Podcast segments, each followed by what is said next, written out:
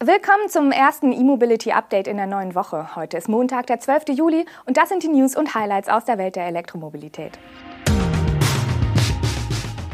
Tesla Model Y in Europa bestellbar. Ford vertreibt Mustang Mach-E GT. Ladesäulenaufbau kommt in der Fläche an. EU-Kommission plant Ladestationsziele und Harley Davidson zeigt neues E-Motorrad. Los geht's! Kleine Überraschung zum Wochenbeginn. Das Tesla Model Y kann nun auch in Deutschland bestellt werden. Die Auslieferungen sollen schon im August starten. Den Konfigurator zur Bestellung des Fahrzeugs hat Tesla am Freitagmorgen scharf gestellt und in diesem Zusammenhang auch die Preise angepasst. Ursprünglich sollte das Model Y hierzulande erst starten, wenn die Tesla-Fabrik in Grünheide fertig ist. Aufgrund des Bestellstarts jetzt gehen wir davon aus, dass die Modelle aus China nach Deutschland importiert werden. Jetzt zu den Preisen.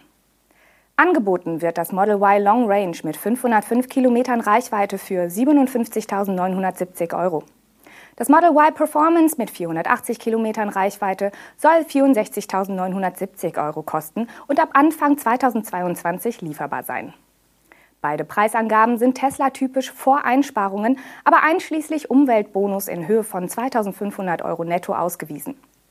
Das Model Y dürfte demnach für die Kaufprämie qualifiziert sein und durch die staatliche Innovationsprämie nochmals um 5000 Euro günstiger werden.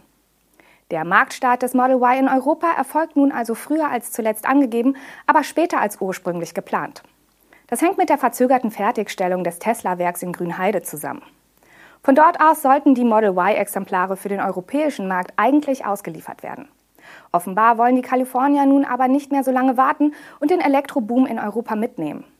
Also wird das Model Y nun aus China importiert. Neben Grünheide als künftigen Produktionsort hat Tesla angekündigt, das Model Y künftig auch in der im Aufbau befindlichen Gigafactory in Texas bauen zu wollen. Auch von Ford gibt es Neuigkeiten aus dem Vertrieb. Der Hersteller öffnet in Europa die Bestellbücher für den Mustang Mach-E GT. Dabei handelt es sich um die leistungsstärkste Version der rein elektrischen Baureihe. Die Bruttolistenpreise in Deutschland beginnen bei 72.900 Euro. Die Auslieferungen sollen noch in diesem Jahr beginnen. Der Ford Mustang Mach-E ist mit dem Nettolistenpreis der Basisversion beim BAFA für den Umweltbonus gelistet. Damit sind alle Versionen des Modells, also auch der Mach-E GT, förderberechtigt.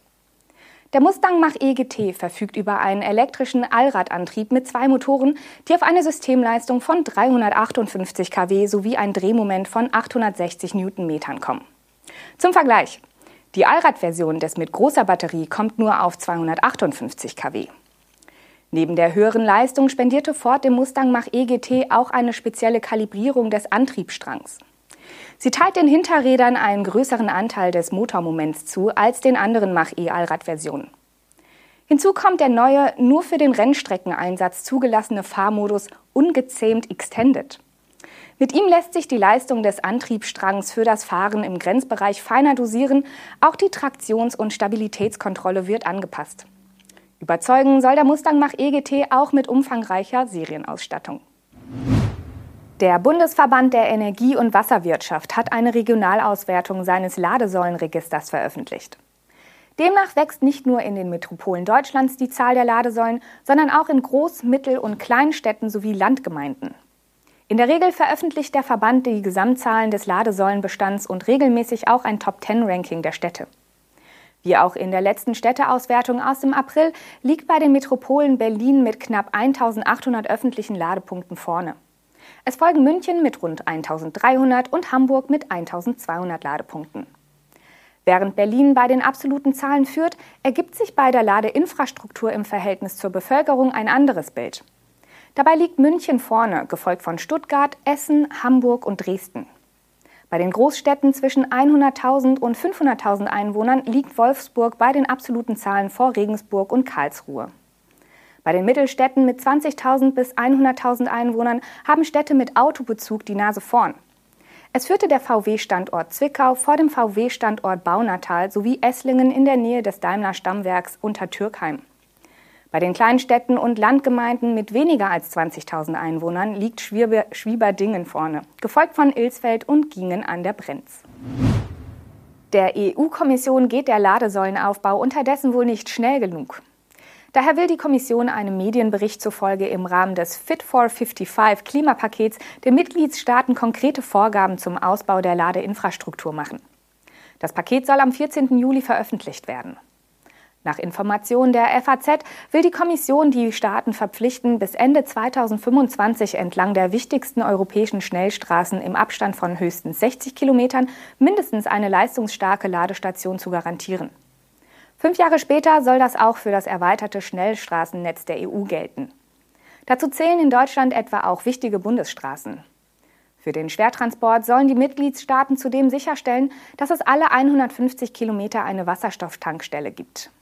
Der Entwurf für die Verordnung zur Infrastruktur für alternative Kraftstoffe enthalte auch genaue Vorgaben dazu, wie leistungsstark die Ladestationen in den Jahren 2025, 2030 und 2035 sein müssen.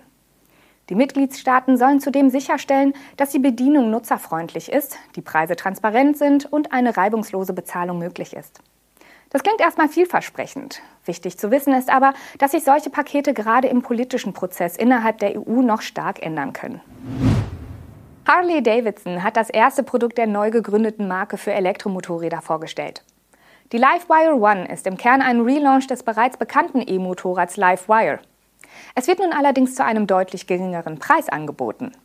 Das gilt zumindest für die USA, wo die Livewire One zu einem Basislistenpreis von 21.999 Dollar startet. Die Preise für den Vorgänger begannen in den Staaten bei knapp unter 30.000 Dollar. Rechnet man die Steuergutschriften der US-Regierung in Höhe von 2.500 Dollar ein, belaufen sich die Anschaffungskosten für die Livewire One in vielen Fällen auf weniger als 20.000 Dollar. Bei den technischen Daten sind kaum Änderungen erkennbar. Die Stadtreichweite wird weiterhin mit 235 Kilometern angegeben. Die Highway-Reichweite gab Harley nicht mehr an. Zuvor waren es 129 Kilometer oder 80 Meilen bei umgerechnet 112 km/h. US-Medien gehen anhand der Stadtreichweite davon aus, dass weiterhin ein 15,5 Kilowattstunden großer Akku verbaut ist. Derweil leistet die E-Maschine 78 kW und kann das Elektromotorrad auf bis zu 177 km/h beschleunigen. Neu sind vor allem diverse Lackierungen und Farben. Das war unser E-Mobility Update am heutigen Montag. Wir wünschen Ihnen einen guten Start in die neue Woche und sind morgen mit unserer Videosendung und dem Podcast wieder für Sie da, wenn Sie mögen.